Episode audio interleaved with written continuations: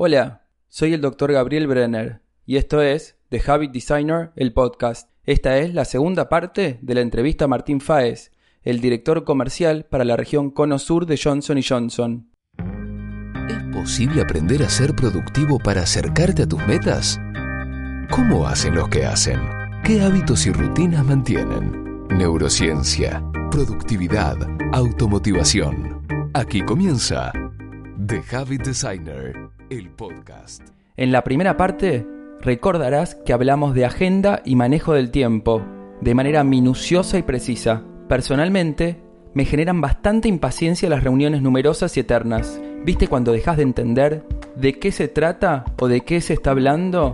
Tampoco sabes muy bien cuándo es el momento final de ese encuentro entre varias personas. Ahora nos vamos a meter bien en profundidad en ese tema. Vamos a tratar de responder las siguientes preguntas. ¿Qué es una reunión? ¿Qué pasa en una mala reunión? ¿Qué hábitos y técnicas recomienda él para hacer una reunión efectiva? No me adelanto más. Quería contarte que Plan de Cambio, una institución dedicada al diagnóstico y tratamiento de problemas de rendimiento, por ejemplo, problemas académicos, laborales, sociales, hace posible y sponsorea THD, el podcast podés entrar a plandecambio.com e iniciar el proceso de evaluación. Ahora, concentra tus sentidos, elimina las interferencias y empecé a escuchar esta espectacular entrevista, parte 2. Tratemos de sacar la humildad y decime qué hace a Martín diferente del resto de los gerentes o diferente del resto de los que se ocupan de gerenciar equipos de venta. Bueno, es difícil eso. No sé, yo tengo mi estilo propio. ¿Y cuál es el estilo Eh, propio de Martín? no, yo, a mí me gusta trabajar, me gusta mucho trabajar en equipo, me gusta confiar en la gente.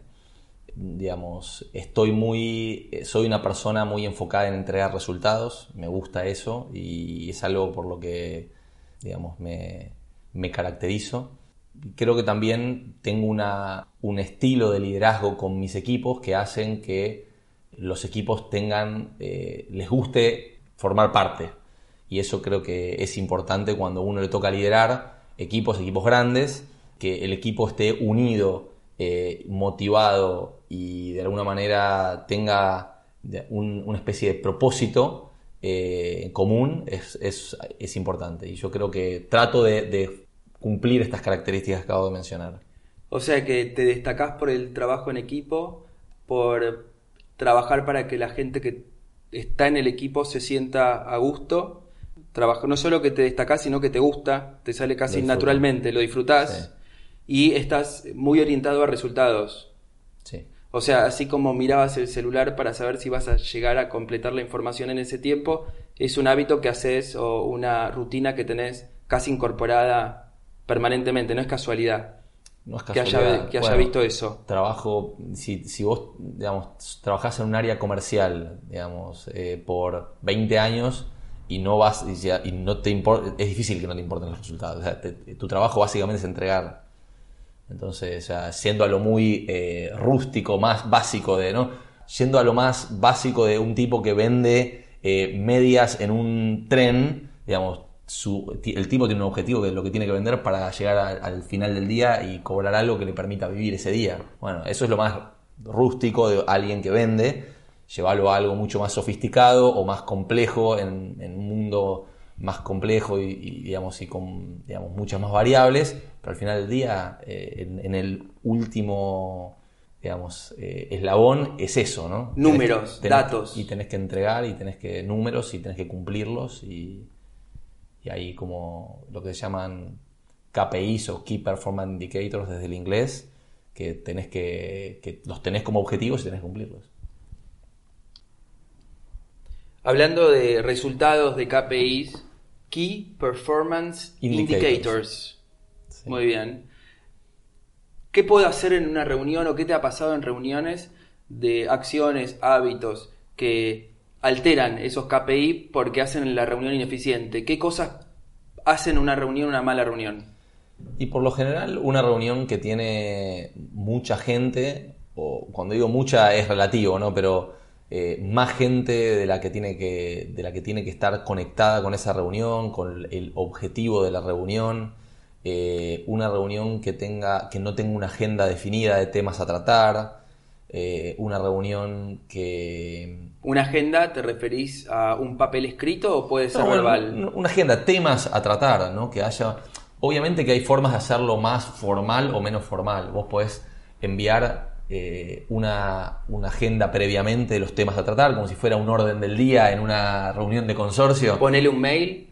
Puede ser un mail, claro, puede ser directamente en la invitación, cuando uno, en la- el mundo corporativo se utiliza mucho enviar invitaciones a través de Outlook.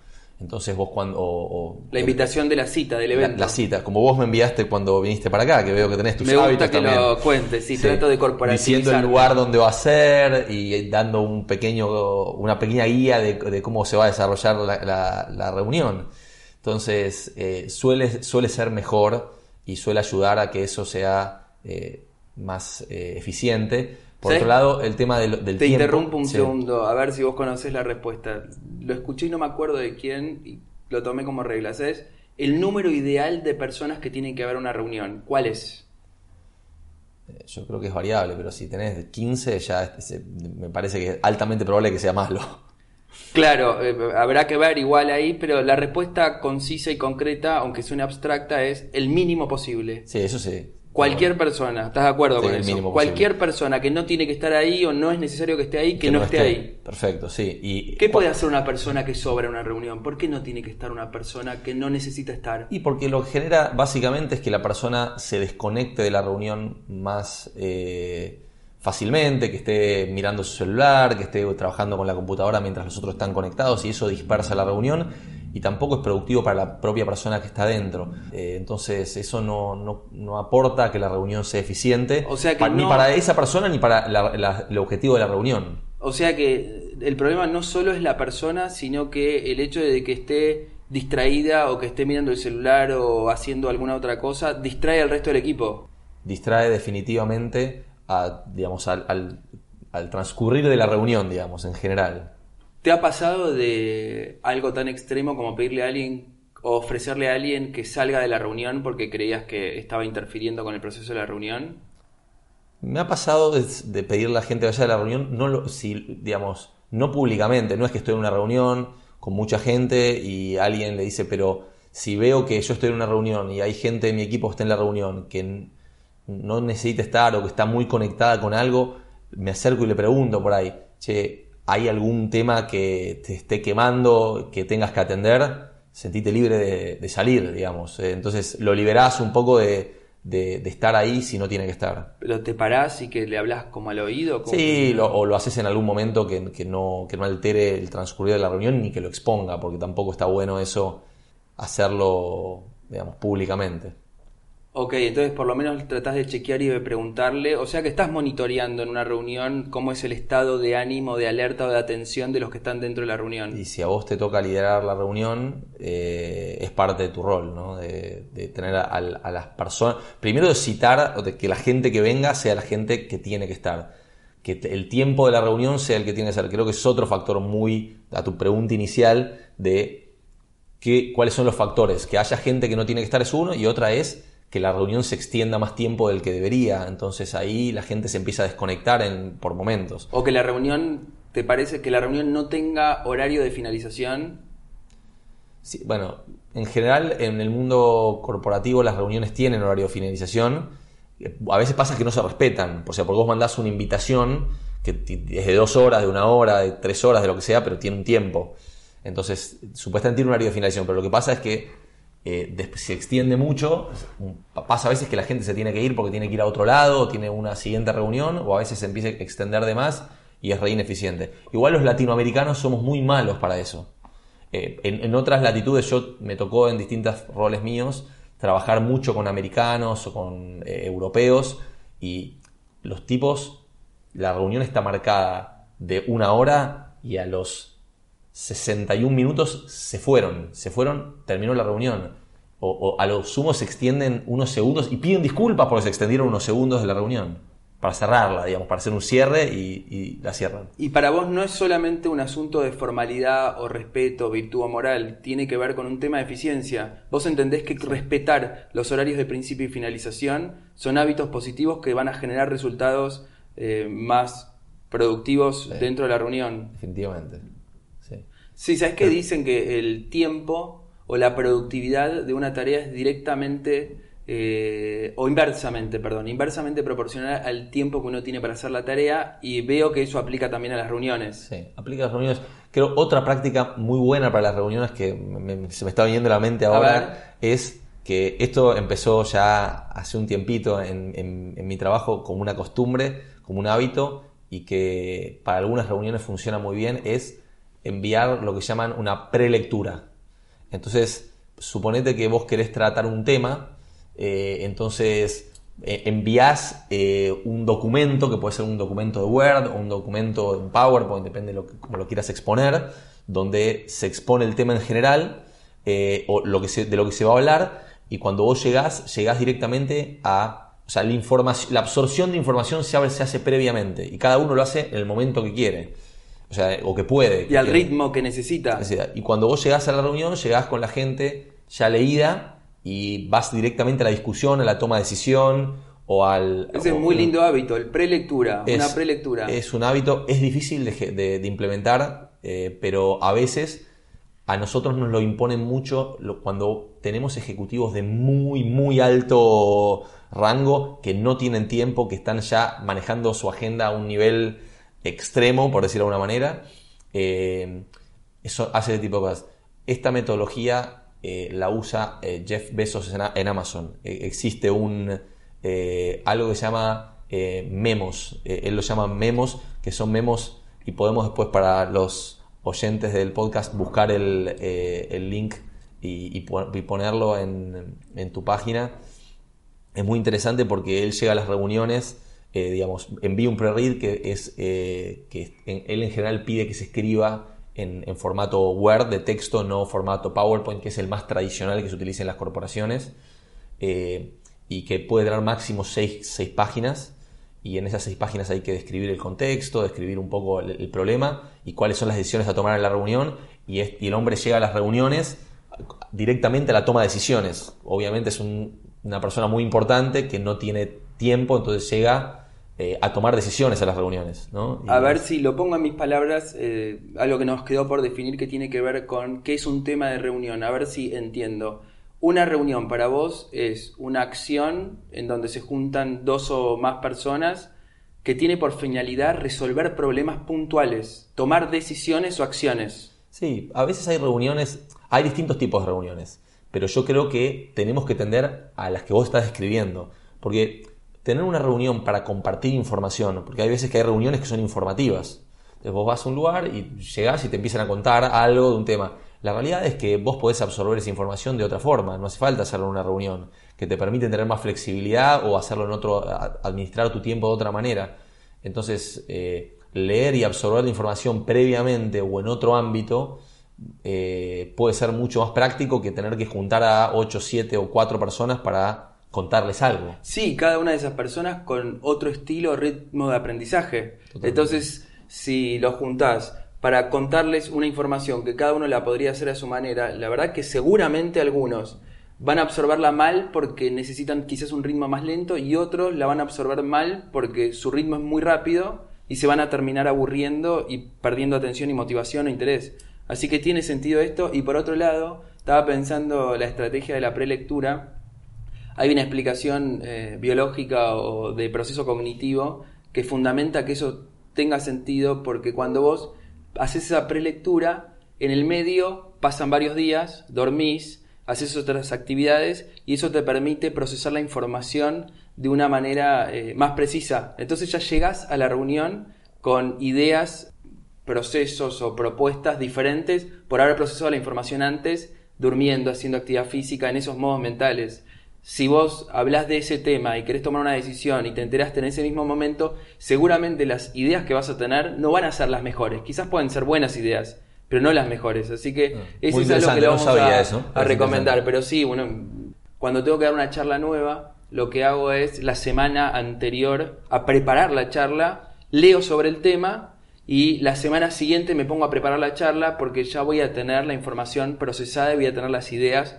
o las mejores ideas que podría tener. Así que para eso, prelectura, Muy recomendable, muchachos, pero difícil, ¿eh? hay que tener la disciplina. Es difícil porque en general nosotros tenemos el hábito de preparar una reunión un día antes de la reunión o unas horas antes de la reunión.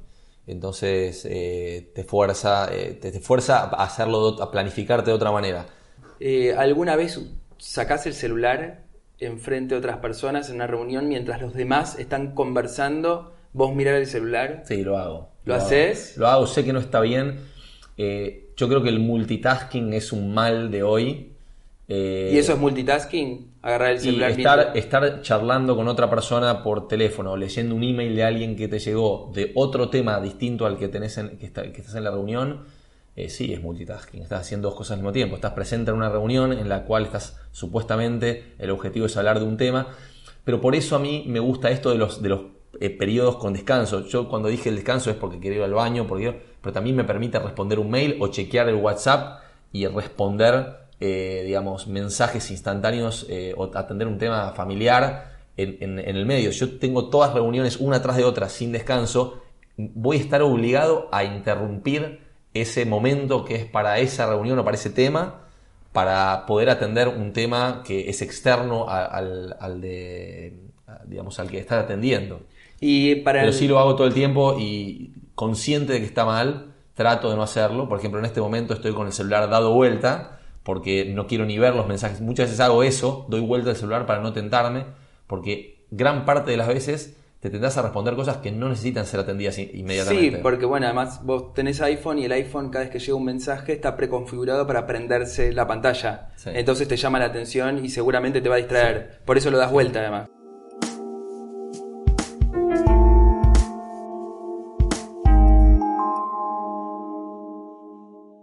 ¿Las reuniones sentado o parado?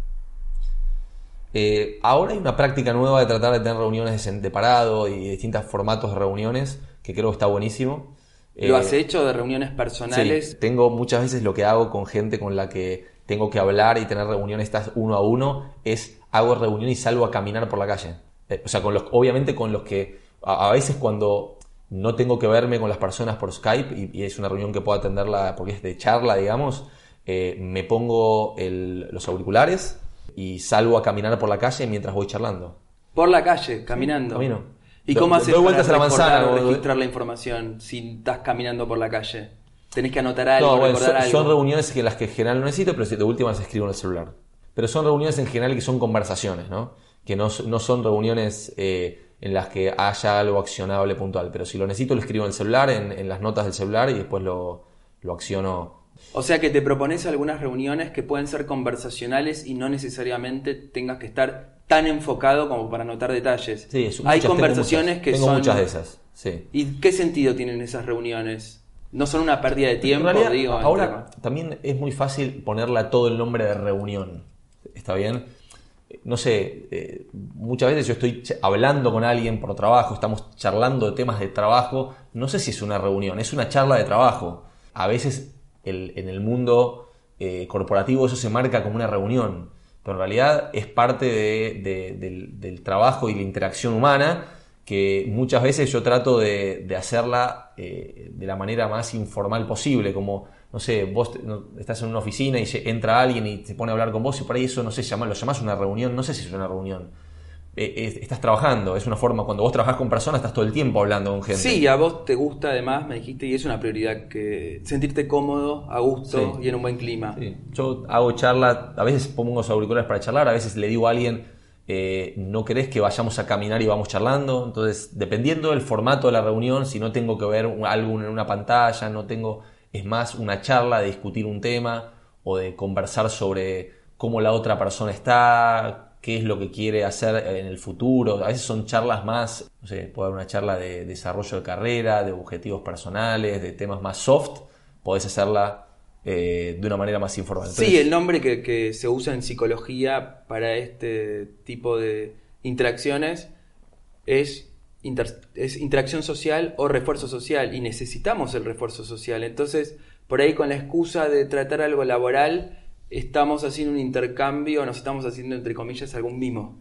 Y eso es súper necesario en las organizaciones y quizás en la necesidad de cumplir con los KPI uno puede perder el foco en algo que es una necesidad que todos tenemos, que es estar a gusto. Sí. Entonces, este, entiendo que ese tipo de conversaciones no son reuniones para generar resultados y pueden tener como de fondo ese, ese estímulo, ¿no? Sí, definitivamente. Y mira, mientras vos hablabas y te decía, hay gente que en otros ámbitos que se la pasa tomando cafés con gente, no se encuentra en cafés.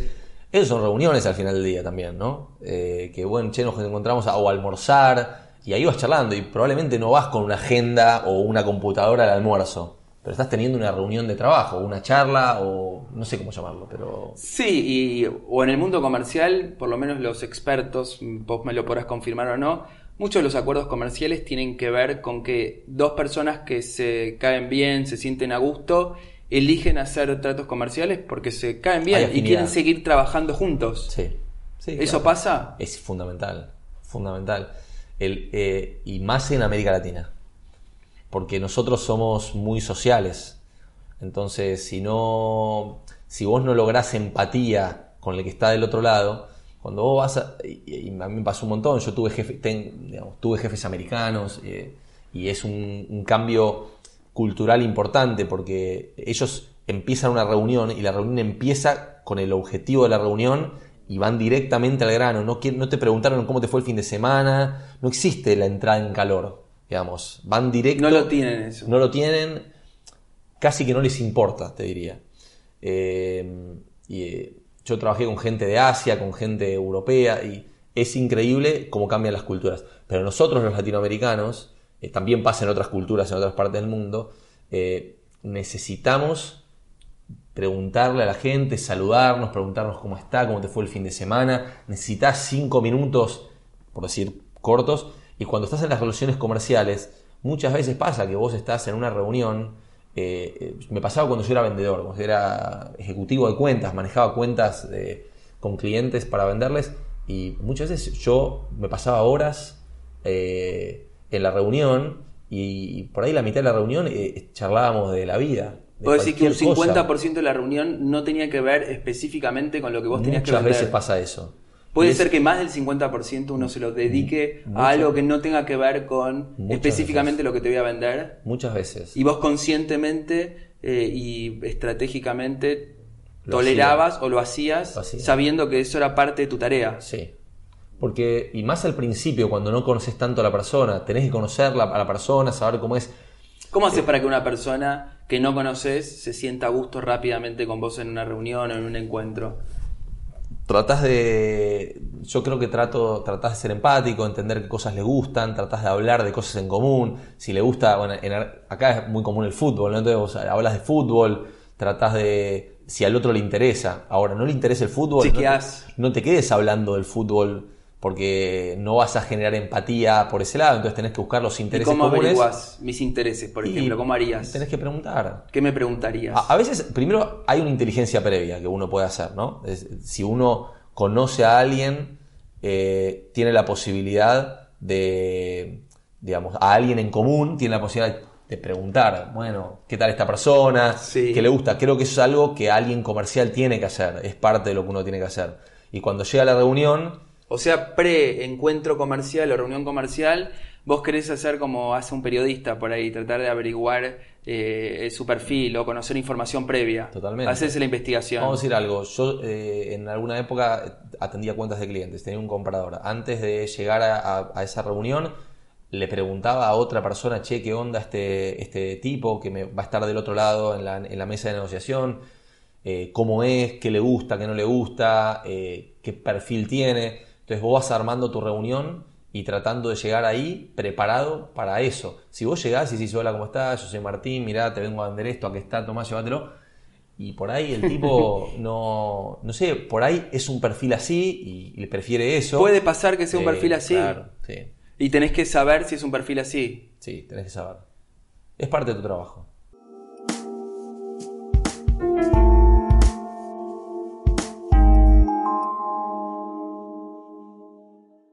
Y hablando de, de cómo caerle bien y pensando en vender más o pensar en resultados, casi que todo parece muy mecánico o mecanicista, ¿no? Todo es producir y producir. ¿Qué hay del cuidado personal? Justamente lo opuesto, ¿no? Pensar en las personas y no pensar en los resultados.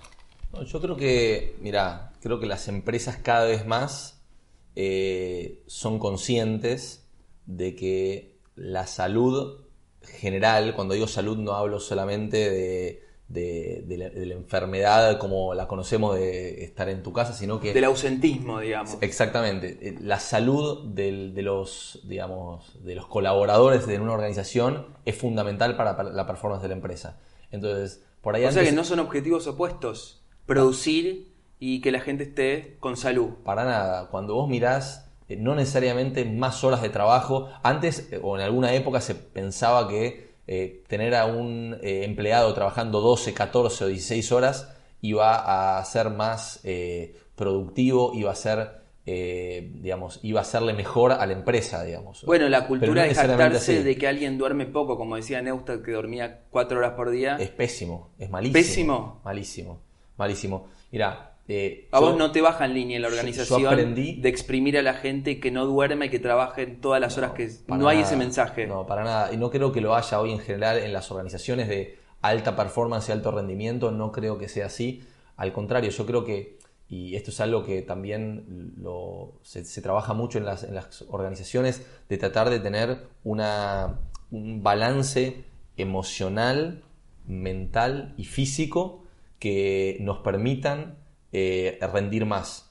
Y cuando vos decís eh, estar bien emocionalmente y mentalmente y físicamente, eh, es lo que termina generando que seas una persona saludable y siendo una persona saludable que puedas rendir más. Creo que rendir más... ¿A qué te referís con persona saludable? ¿Qué sería una persona saludable? una persona que está balanceada en estos tres aspectos que te dije antes.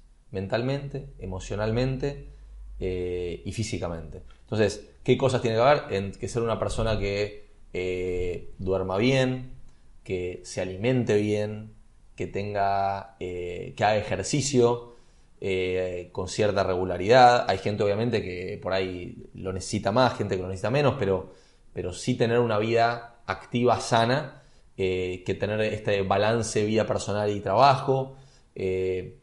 y eso nos hace más productivos. Cuando vos dormiste bien, comiste bien y llegás a tu jornada de trabajo, llegás con mucha, y estás bien físicamente, llegás a tu jornada de trabajo con mucha más energía. Entonces, eh, la productividad en esas horas va a ser mucho mayor. ¿Y cómo impacta eso en el equipo? Si una persona se cuida o al revés, una persona que no se cuida y no cumple con, con estas tres variables, ¿qué impacto puede tener? Y digamos que alguien esté más irritable, entonces que tenga menos capacidad de soportar el estrés, menos capacidad de soportar, eh, digamos, las presiones que, naturalmente existen en el mundo del trabajo. Eh, digamos, uno está menos preparado. Cuando uno duerme mal está más irritable, naturalmente. ¿no? Entonces, eh, o está menos descansado, entonces no puede rendir al 100% su, su, Vos creo que lo sabes mejor que yo. Yo te lo estoy contando a vos, pero, pero sé que lo tenés clarísimo. Creo que, está bueno por ahí contarlo a los eh, Puede ser que lo tenga clarísimo, pero el que está en la práctica en las organizaciones y el que tiene la experiencia sos vos, por eso me gusta escuchar. Te quería preguntar, ¿te das cuenta o sos de darte cuenta si hay alguien que quizás está más reactivo, irritable, impulsivo o que comete errores quizás porque no está pudiendo cumplir con con la calidad de sueño o con actividad física o con tener espacio de recreación. Sí, por momentos sí, yo no soy una persona muy perceptiva, no, no es mi fuerte. Tampoco es uno de tus potenciales, digamos. Sí, sí, no soy tan perceptivo, hay gente mucho más perceptiva, pero sí me doy cuenta que tengo, digamos, yo, yo sé de la vida personal de, las personas, de la gente de mi equipo, sé cuál tuvo si alguien eh, fue padre hace poco, si está teniendo, no sé, un tema familiar importante, si falleció algún miembro de su familia y soy consciente y tengo en cuenta eso a la hora de estar trabajando con la gente porque sé que son factores que movilizan a la gente. Si alguien se está por mudar o está muy financieramente muy ajustado, o sea, son cosas que uno tiene que tener en cuenta de las personas con las que trabaja. Cuando decís que no sos muy perceptivo, te referís a que quizás no te vas a dar cuenta por sus gestos o sus actitudes, sino que te das cuenta en realidad averiguando o preguntando. Necesitas más datos e información que la observación. Sí. Ok. definitivamente. Pero te ocupás de preguntar entonces. Sí, siempre. como para, para, cerrar, porque además, como marcaste en la agenda, tenés una reunión, me dijiste a las 11 que tenías una reunión, Sí, señor. y te quería dar 15 minutos, que no sé si te los voy a dar o sí, por lo menos te voy a dar 10, te voy a robar 5, Dale. espero que los americanos o los europeos no se enojen. Quería preguntarte, ¿qué recomendaciones tenés para alguien que quiera hacer alguna carrera similar para la tuya? ¿Por dónde empezar? Un chico de 18, 19 años, ¿dónde tiene que empezar? Yo creo que, a ver, eh, es importante que uno se vaya formando y cada uno, digamos, haga su camino. No creo que haya una fórmula única. Eh, obviamente formarte profesionalmente en los primeros años de una carrera eh, como la que yo hice o corporativa es, es importante tratar de tener experiencias diversas y relevantes. Eh, no tenerle miedo a cambiar, tratar de no tener una carrera monótona, de estar mucho tiempo haciendo lo mismo, porque al principio lo más importante es como yo siempre digo, es como tener eh, una pirámide, una base de pirámide muy, muy amplia, que eh, esas experiencias vayan sumando para, para después crecer. Entonces, yo diría que es importante buscar una buena organización, que esa organización, eh, eh, digamos, sea una organización en la cual vos sientas que tenés, digamos, un propósito, el propósito que tiene la organización vaya en línea con tus valores. Ok. Entonces, como que vos te sientas motivado por hacer lo que hacen. Eh, yo sé muy bien que, por ejemplo, yo nunca trabajaría para una tabacalera. No, es algo que para mí no va con mi, con mi estilo. Nunca me gustó fumar, no me gusta el cigarrillo y siento que hace mal a la salud. Entonces, hay cosas que no, no van con mi propósito, con, con lo que yo haría Entonces, mi para vida. vos alinear los valores con lo que estás haciendo es muy muy importante. importante. Y es una recomendación que le darías a cualquiera que Sí, quiere desarrollar elegir una carrera de este estilo. Una buena organización donde uno sienta que puede crecer, pero que además uno sienta que el propósito que tiene esa organización esté alineado con, con tus propósitos o con lo que a vos te gustaría hacer. Entonces, no sé, si a vos te gusta eh, la vida sana, te gusta el deporte, eh, por ejemplo, entonces, bueno, por ahí querés trabajar en una empresa que hace ropa deportiva. Por ahí no puedes elegir, uy, quiero, no es que vas a ir a buscar a los 18 o a los 22 años después de recibirte o a los 23 eh, una empresa que haga eso, pero por ahí vos sentís afinidad o te gusta, tenés una pasión, tratar de que de alguna manera haya una afinidad entre lo que vos vas a hacer y a lo que te vas a dedicar y, el propósito de la organización para la que vas a trabajar. Y eso tiene que ver no solamente con, para mí, con que con una vida, cuando uno trabaja como empleado de una empresa, también para lo que vos elijas hacer. No sé, si te gusta la comida sana, eh, bueno, hacete un emprendimiento para vender eh, frutos secos, ¿entendés? Cosas que de alguna manera eh, vos te sientas identificado y te guste, no sé, te gusta la tecnología, bueno, dedícate a, algo que esté asociado, vinculado y que te, te permita estar eh, como conectado eh, también con tu propósito y con lo que te apasiona. Ok, y una última pregunta difícil de un minuto. Si vos tendrías que eh, elegir a alguien para trabajar en tu equipo, decime tres cosas que mirarías si yo fuera, por ejemplo, un candidato en mi CV para pensar que soy un buen candidato. Un minuto. Mira, eh, obviamente que dependiendo el nivel de profesionalismo o digamos el nivel de, de seniority, le llamamos nosotros en la organización, de, experiencia que necesitas para la posición. Pero vamos a sacar todo eso y no, no focalizarnos en las tareas específicas de la persona. A mí yo me preocupo por tratar de conocer a la persona lo máximo que pueda. También hago, trato de hacer un research por afuera, un poquito de investigación por fuera de si esa persona, cu- cuál es el estilo, si hay alguien que conoce a esa persona, hablo con la persona y le pregunto sobre cómo es la persona, no cómo es el profesional. Para mí es muy importante que la persona que llega a trabajar en mi equipo sea buena persona, que sea una persona eh, sana, no, no digo sana es de salud, sino eh, que, que no sea una persona eh, que tenga doble agenda, que sea una persona, digamos, difícil de tratar. Me importa mucho que sea una buena persona. Entonces yo siempre arranco las entrevistas con la gente preguntándole eso de su vida personal. Contame quién sos, qué haces, qué te gusta. Olvídate de todo lo que dice el currículum. Después vamos a entrar en el currículum. Contame de vos. ¿Te gusta ir al cine? ¿Te gusta leer? ¿Te gusta hacer deporte? ¿Cuál? eh, cómo es tu vida familiar, o sea, me interesa eso mucho de las personas. Entonces, como para cerrar, eh, como si fuera un periodista, voy a hacer una declaración. Martín Fáez te recomienda que te formes para ser una buena persona y una persona saludable para ser un buen profesional. Sí, para ser una buena persona en la vida, primero. El buen profesional viene después. Ok, bueno, me encantó, eh, salió espectacular, fue una reunión muy productiva, me pasé eh, tres minutos de lo pautado, así que te pido, este, espero que no te enojes. Eh, buenísimo. ¿Algo más que quieras agregar decir? No, no, agradecerte por, por la charla, siempre es lindo charlar con vos. Nos, hemos pasado por ahí, el, público no lo sabe, pero tuvimos muchas veces muchas charlas que para mí siempre fueron muy eh, especiales sobre muchos temas y, siempre me, gusta charlar con vos, Gaby. Aprendo mucho. A mí también y bueno, esto fue espectacular. Gracias, Martín. Gracias. Eso fue todo de la entrevista a Martín Faes. En esta segunda parte hablamos de reuniones efectivas. Algunos puntos importantes. ¿Son necesarias las reuniones? Definitivamente sí. Son cruciales para resolver problemas en una organización. ¿Hay metodologías para hacerlas más efectivas? Sí. Por ejemplo, setear un tiempo de inicio y finalización.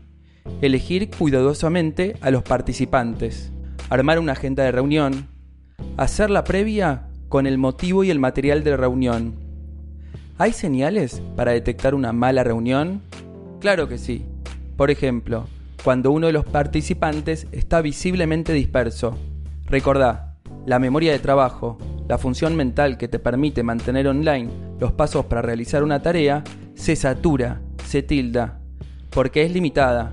Una mala reunión fácilmente puede saturar tu memoria de trabajo, así que ahora tenés herramientas para mantener a tu memoria de trabajo liviana y fluida. Antes de terminar, quería recordarte que si te cuesta estudiar, prestar atención, organizarte en tus tareas o quizás respetar tu agenda, podés entrar en plandecambio.com para iniciar un proceso de evaluación. Plan de Cambio sponsorea este podcast y lo hace posible. Le agradecemos a Martín por su enorme disposición y generosidad. La producción de The Habit Designer el podcast es por mí, Gabriel Brenner. Las locuciones por Leto Dugatkin la consultoría de Andy Cuquier, las cortinas por Twin Musicom y la generosidad de mi esposa, Romy, por darme el tiempo para realizarlo. Nos vemos la próxima. Gracias por habernos escuchado. Este podcast fue producido por Gabriel Brenner y Leto Dugatkin. Podés contratar a Gabriel para charlas inspiracionales, workshops o sesiones de coaching personalizadas. Visita su web gabrielbrenner.com, donde vas a encontrar más información acerca de cada una de las entrevistas y artículos. Suscríbete para no perderte ninguna novedad.